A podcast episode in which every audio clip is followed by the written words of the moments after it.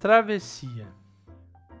Desnivelado, disforme, descrente, faz-se o todo que se vê.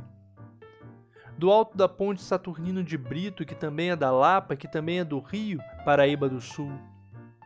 Mas não dos passos que pisam sem saber quem são aquelas figuras que atravessam às sete horas da manhã para movimentar o dia da cidade pois a cidade é pedra e vidro e chão, mas também é lida e desigualdade e exploração.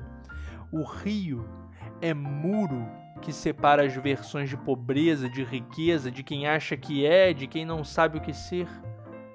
Mas me alimento, manhã por manhã, do clarão que o sol faz no rio, com todas as dessemelhanças fervilhando as ideias, com o contorno dos prédios fazendo silhueta da cidade pensando que o que conecta uma margem do rio a outra é antes a consciência de que as águas cortam uma mesma desproporcional cidade. Enquanto isso, um cavalo invade lentamente as águas do rio como se o mundo se resumisse ao toque líquido em seus pelos. E eu sigo até descer a ponte, que é de concreto, mas também de luta de classes, até sair no outro lado e fazer a curva da igreja Nossa Senhora da Lapa entre bicicletas, carros, barulhos que movem as engrenagens do sol para fazer o dia acontecer.